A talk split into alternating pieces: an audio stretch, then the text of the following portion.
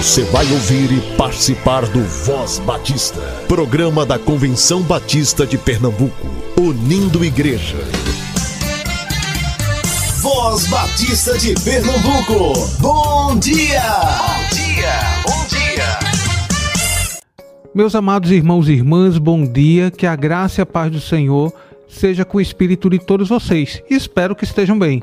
Hoje é sábado, dia 11 de fevereiro, dia do Qualifique a DEC Online. E esse é o Voz Batista de Pernambuco, o programa do povo batista pernambucano. Vale lembrar que esse mesmo material estará às 10 horas nas principais plataformas de áudio. Se você tem algum aviso, evento ou sugestão, entre em contato conosco pelo e-mail vozbatista@cbpe.org.br.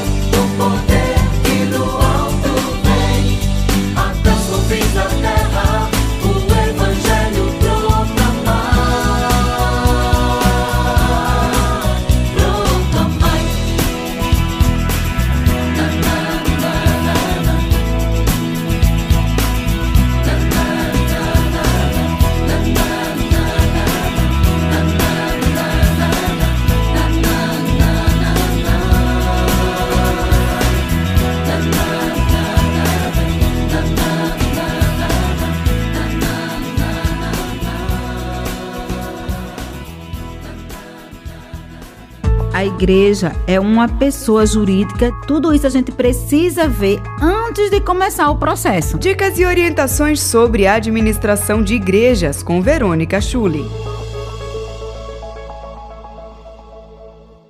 Bom dia, graça e paz, prezado ouvinte. Que bom estar aqui de novo com você. Eu sou Verônica Schuller, contadora, sou membro da Igreja Batista da Jaqueira, sou contadora da nossa convenção e também CEO da Recicom, é um escritório de contabilidade que atende a diversas igrejas. E o nosso intuito aqui é contribuir com o querido pastor, o prezado tesoureiro, para dar dicas e orientações importantes nessa questão da administração eclesiástica das nossas igrejas. E hoje nós estamos trazendo um assunto que é o seguinte: Isenções fiscais e tributárias. A semana passada eu falei de impostos, né, de imunidade. E aí, quais são esses impostos que eu, igreja, tenho essa isenção, tenho essa imunidade? Então, eu disse que a Constituição Federal traz no seu artigo 150 que é vedado à União, aos estados, ao Distrito Federal instituir impostos sobre as rendas da igreja, sobre exatamente os dízimos e ofertas. Então a gente não pode instituir imposto em templos de qualquer culto sobre a renda, o serviço e o patrimônio. E aí, a classificação jurídica, que eu vou trazer de novo, né, é organização religiosa e não associação das nossas igrejas. O que é que compreende essa imunidade? Essa imunidade, primeiro, ela vai para o meu patrimônio. Então é importante a gente entender que o nosso templo, a nossa casa pastoral, o veículo, caso a igreja tenha uma Kombi, um ônibus, algum tipo de transporte, precisa estar em nome da igreja, tá? O patrimônio precisa estar em nome da organização religiosa para que ela possa usufruir do benefício da imunidade, que é uma garantia constitucional. Então, por exemplo, se você tem um veículo e está no nome da igreja, esse veículo é para servir a igreja, não é levar irmãos para congregações, atender a finalidades da igreja conforme está no seu estatuto. E este veículo deve ser comprado em nome da igreja e não em nome de qualquer outro irmão ou do pastor ou do tesoureiro. O patrimônio deve estar em nome da igreja, do CNPJ da igreja. O templo, a casa pastoral, um terreno de uma congregação, tudo que a igreja for adquirir para o seu patrimônio deve estar em nome da igreja. Então, é importante, quando for adquirir qualquer bem, você estar de posse do nome da igreja, do CNPJ da sua igreja e assim efetuar as compras para que isso possa integralizar o patrimônio da igreja e constar na contabilidade lá no ativo imobilizado. Então, isso é muito importante para a gente poder usufruir desse benefício fiscal que é a imunidade. E quais são a abrangência, quais são os impostos, né? Até onde vai isso? Então a gente tem três esferas. Nós temos a esfera federal, então, o órgão federal, né, a Receita Federal, a União, a dívida ativa, a Procuradoria, não pode cobrar nenhum tipo de imposto para as organizações religiosas. Então, imposto de renda, imposto de territorial rural, Qualquer tipo de imposto a nível federal é vedado a cobrança. Impostos estaduais. Então, a gente tem ICMS, IPTU, IPVA, IPI. Então, qualquer imposto a nível estadual também é vedado a cobrança. E o imposto municipal, que aí é o ISS. Né? Então, imposto como o ISS não é cobrado. Assim também quando a gente vai também adquirir algum bem, aqueles impostos de transmissão de bens, né? Então, o ITBI, esses impostos, imposto de importação, exportação, que também é âmbito federal, esses impostos também é vedado. Então, nas três esferas, nem a União, nem o Estado e nem a prefeitura, seja qual é a prefeitura que você está domiciliado, não pode cobrar imposto. Aí você me pergunta, Verônica, a minha igreja acabou de receber o IPTU que a prefeitura aqui do meu município enviou para a igreja. O que é que eu faço? Então, fica aqui uma orientação. Você precisa se reportar à Secretaria de Finanças do seu município, se você está em Petrolina, se você está em Recife, se você está em Catende, enfim, qualquer município que você esteja domiciliado, você vai com o seu estatuto, a ata da diretoria, você preenche o requerimento que normalmente as prefeituras disponibilizam de forma online, com o documento do presidente da igreja, que pode ser o pastor ou outra pessoa, conforme está no seu estatuto. Você preenche esse requerimento, anexa essa documentação e solicita à Secretaria de Finanças do município a imunidade tributária conforme está lá na nossa Constituição Federal, para que a sua igreja não pague o IPTU, porque não é devido. E veja, IPTU é um imposto alto, né? Imagina, num domicílio, numa residência alta, imagina numa igreja. Então, Fique atento para você não pagar, porque esse dinheiro do IPTU a gente reverte no reino para uma outra finalidade. Então, fique atento para que você não esteja pagando impostos, o qual não é devido, e aí, por desconhecimento, a gente termina pagando. Então, vai lá na prefeitura, dá entrada, legaliza isso aí, para que você não possa pagar o imposto, porque você tem essa garantia constitucional, tá bom? Então, eu quero deixar essa orientação aqui para você, querido irmão. Um abraço, desejo um final de semana abençoado, um domingo que todos possamos estar na casa do Senhor, servindo ao nosso Deus.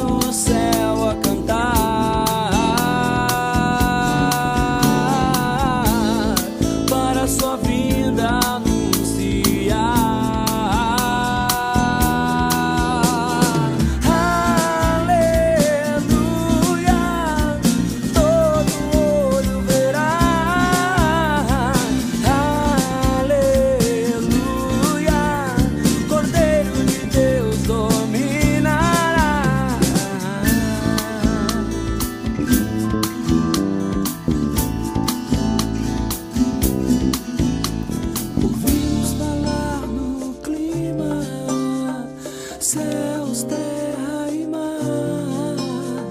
Ouvimos de uma harmonia perdida que já não existe.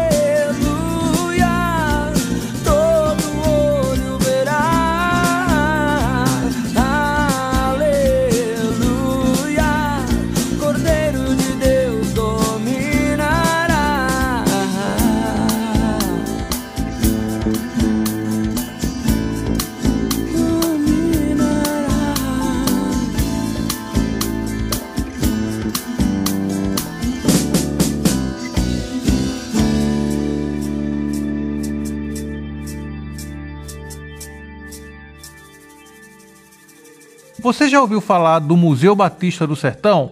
Paula Radassa, quando ainda estava conosco como colaboradora, ela fez uma entrevista com Ebes Dias, o idealizador do projeto.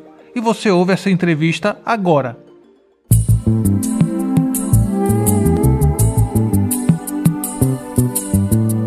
Voz Batista de Pernambuco. Entrevista. A gente conversa hoje com o irmão Ebes Dias. Ele é membro da Igreja Batista em Cabrobó, mas ele congrega na primeira Igreja Batista em Petrolina, a Igreja do Pastor Gileade. Meu irmão, seja muito bem-vindo. A gente está aqui hoje para falar sobre a história dos batistas. Muito obrigado.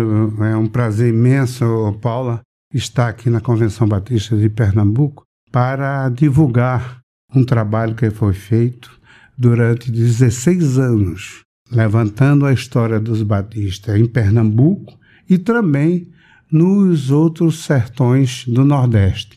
Nós levantamos todos os sertões de todos os estados do Nordeste e passamos 16 anos pesquisando esse, essa história e lançamos em um museu virtual.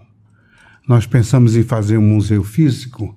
Lá em Cabrobol, mas é dificuldade das pessoas se deslocarem, gastarem muito dinheiro para ir lá ver o museu.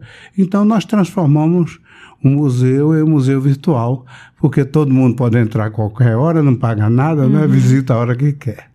Que legal. Eu estou aqui com o, o, endereço do site, então quem está é. nos ouvindo agora pela rádio pode inclusive pegar o seu telefone e visitar o Museu Batista do Sertão.org.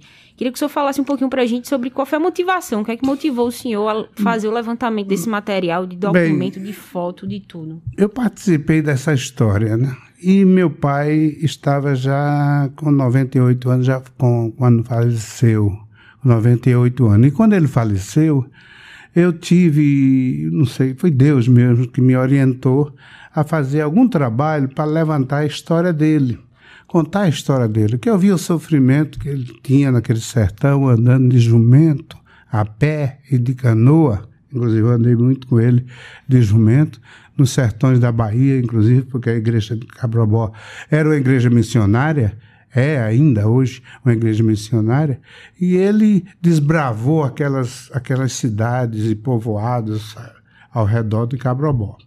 E eu pensei em fazer esse museu contando a história dele, mas inicialmente não era museu, era apenas a biografia dele com o trabalho missionário. Mas papai era um homem muito. ele não era muito egoísta, nunca foi egoísta. Então ele, eu disse: papai vai querer que conte a história dos outros também, dos outros pastores pioneiros. Então eu comecei a contar a história dele, depois parti para Paraíba, Rio Grande do Norte, Bahia, tudo contando a história dos outros pastores pioneiros. E o museu ele está dividido em cinco seções, né, como se fossem cinco salas. A primeira sala é de, dos pastores pioneiros, com sua história, com sua biografia e com todo o trabalho missionário, ilustrado em fotos. A segunda sala é a sala das igrejas, congregações e escolas. Naquela época, os batistas fizeram muitas escolas no Nordeste, principalmente no Sertão, porque não tinha, o governo não tinha muita escola. Então, o papai, inclusive, criou o Instituto Batista lá em Cabobó para alfabetização de adultos muito antes do Mobral.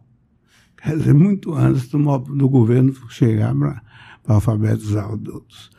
E essa a terceira sala. Depois vem a, a, a sala de documentos, os livros que eu pesquisei. Tem muitos livros que, que estavam aí e que eu pesquisei. E também o último é de, de móveis, até móveis históricos nós colocamos, né?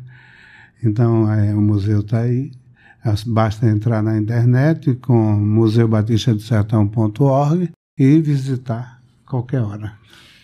Qual foi a parte mais inspirativa quando você estava fazendo essa, essa pesquisa, essa busca? Que é que ah, a biografia dos pastores. Né? Hum. Os pastores pioneiros sofreram muito e a gente não pode deixar de resgatar essa história e homenagear eles. Não meu pai, mas os, todos eles, porque eles sofreram muito. e foram muito perseguidos, principalmente por Frei Damião e pelos padres alemães. A igreja naquela época, para comprar um terreno para fazer a igreja, tinha que mandar outra pessoa comprar no nome de outra pessoa, porque eles não vendiam para os crentes, né, como eles chamavam. Então, esses pastores sofreram muito, sofreram muito com perseguições, sofreram muito com deslocamento. Ninguém tinha carro, ninguém tinha moto, ninguém tinha uma bicicleta. Meu pai andava de jumento emprestado, porque nem jumento ele tinha. E andava aquela sertão todo de jumento emprestado, a pé e de canoa quando pegava no, no Rio São Francisco. O que, é que o senhor acha que leva um homem a gastar a vida dessa maneira, sem recursos, sem muita ajuda, sofrendo perseguição, em um ambiente hostil e muito difícil. Aí é Deus. Hum. Aí é, é, a vocação divina, né? Para levar o Evangelho de Jesus Cristo a aquelas pessoas que não conhecem. Ali foi tudo trabalho divino mesmo, inspiração divina e a força divina que fazia com que eles trabalhasse dessa forma e tudo, sem reclamar. Eu nunca vi meu pai reclamar nada, nem dizer, não, estou aqui, nada. Nada, meu pai não reclamou nada. Inclusive, esse colégio aqui, Americano Batista, foi muito bom na época, porque papai foi o primeiro pastor que escreveu uma carta para o diretor aqui, para que a gente pudesse estudar, porque lá em Cabrobó só tinha o primário, né? Só tinha o primário, alfabetização, o primário nós conseguimos estudar aqui, está trabalhando meio expediente. O diretor disse que a gente podia estudar, mas trabalhar no meio expediente, porque uhum. nós não tínhamos recursos para pagar um colégio como esse. Meu irmão, por exemplo, Eliel Dias Santos, foi professor aqui de matemática e diretor do turno da manhã, ele entrou aqui lavando prato, na cozinha, servindo mesa.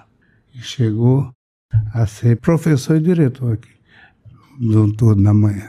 Quer dizer, é, são, são histórias que nos satisfaz. Hoje a gente faz questão de contar, né?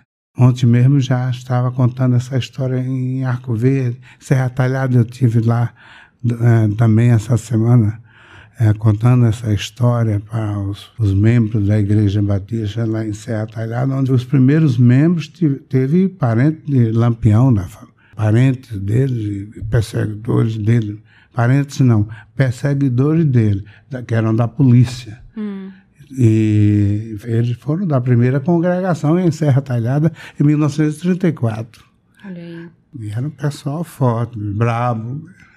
O senhor comentou comigo que conseguiu o registro da primeira igreja batista fundada no sertão pernambucano. Fala é, um pouquinho para a gente sobre isso. Tem aí o, o, registro, inclusive no jornal O Evangelizador, né? Hum. que era o jornal da Junta, naquela época, de 1905. Tem o Evangelizador contando a história do pastor, do missionário Zacarias Teiro, que veio de Salvador e fundou a Igreja Batista em Petrolina em 1905, né? Depois, o Salomão, Salomão, que era chamado de judeu errante, Salomão Gisbo, que inclusive tem muitos hinos que ele traduziu. Eu tenho lá ah, no, no, museu a ata de fundação do, do da igreja de, de Juazeiro da Bahia. A ata de 1911, né? Depois vocês vão ver a terceira igreja mais antiga, que é, é lá em, no Piauí, em Floriano, no Piauí, toda a história dela, dos americanos que chegaram lá e fundaram. Depois vocês vão conhecer também a, uma das igrejas, a quarta igreja mais antiga de Arco Verde, que é de Arco Verde, fundada pelo pastor José Feitosa, né? Cujos membros, tinha muitos membros, inclusive, da igreja de Cabrabó, e lá tem toda a história dessa igreja com, com, com ata de fundação, tudo. E também a igreja de Cabrobó com a ata de fundação em 1935, que foi fundada pelo pastor José Jacinto, que foi um dos pastores da igreja de Arco Verde, Serra Talhada, e muitas histórias que vocês vão ver aí Em Salgueiro, por exemplo, pastor Marcioneiro Carvalho, que tinha cinco, cinco filhos, mais ou menos, se não me engano, ele, para sustentar os filhos, ele tinha que é, fazer projetos. Ele era um construtor, né? E fazia os projetos de construção. Era proibido terminantemente vender qualquer coisa para os crentes, tal, etc. Outro fato interessante, lá em Nossa Senhora da Glória, lá em Sergipe, no sertão do Sergipe, não se enterrava nenhum crente no cemitério da cidade. Tiveram que fazer outro cemitério para enterrar só os crentes, porque os católicos não aceitavam. E tá lá no museu, vocês vão ver a foto dos dois cemitérios. Olha aí. Glória a Deus que a gente avançou um pouco, né, nesse diálogo é, entre a fé. A gente verdade. hoje em dia não, não lida mais com tanta severidade é, nessa, nessa questão. Glória a Deus por isso. Meu irmão, muito obrigada. Gente, assim, é muita coisa, realmente. São documentos, são fotos. Eu tô vendo aqui é, registro de imóveis, né? Aquele banco de madeira é. bem clássico de Igreja Batista. É verdade. Tem muito material legal lá no site Museu Batista do Sertão, sem acento no sertão.org. Você precisa conferir esse material. É um trabalho é, de muito tempo. É um tra foi, foi realmente um trabalho. Durante 16 anos. 16 anos de trabalho para gerar um museu todo virtual. Você não paga nada para conferir esse material. E se tiver alguém que está nos ouvindo, que tem interesse em talvez financiar, por que não? É, um museu batista, museu batista físico na cidade de Cabrobó, talvez. Olha aí, se for um projeto do, do Senhor, se o Senhor tocar no coração de alguém, pode ser que a gente tenha esse sonho realizado ainda. Imagina, a gente visitar o sertão e ter lá um é, museu batista. É verdade. Que legal. Meu querido irmão Ebis, muito obrigada. Muito hum, obrigada muito obrigado, por essa Paulo. conversa. Que Deus o abençoe. Muito obrigada por esse material. É um material que vem de graça para as nossas mãos e a gente agradece. E a gente não pode perder essa história, né? uhum. né? Porque as pessoas, a maioria das pessoas que eu vi coisas de 1905, 1910, 1920 já, já faleceram. Já faleceram. Por isso que foi importante fazer esse trabalho, porque senão a gente teria perdido muita, muita informação, né? Sim. E, e agora no ar, né, no, no museu virtual, é melhor ainda porque todo mundo pode, pode visitar a hora que quer, né? não paga nada, não gasta nada, que não tem que ir lá visitar. Então, essa foi uma ideia muito boa por conta disso. Eu gostaria de dizer às pessoas, quando for visitar o museu, que não esqueçam de clicar nas fotos ou documentos, porque amplia. elas ampliam e as fotos ficam ampliadas e você tem mais uma visibilidade melhor. Perfeito. Muito obrigada. Muito, Muito obrigado, obrigada, Paula, por esse momento. Estamos encerrando mais um Voz Batista de Pernambuco. Deus te abençoe e até amanhã, se assim o nosso bom Deus permitir. Você ouviu e participou do Voz Batista, programa da Convenção Batista de Pernambuco, unindo igreja. Obrigado por sua atenção e companhia. Até a próxima edição.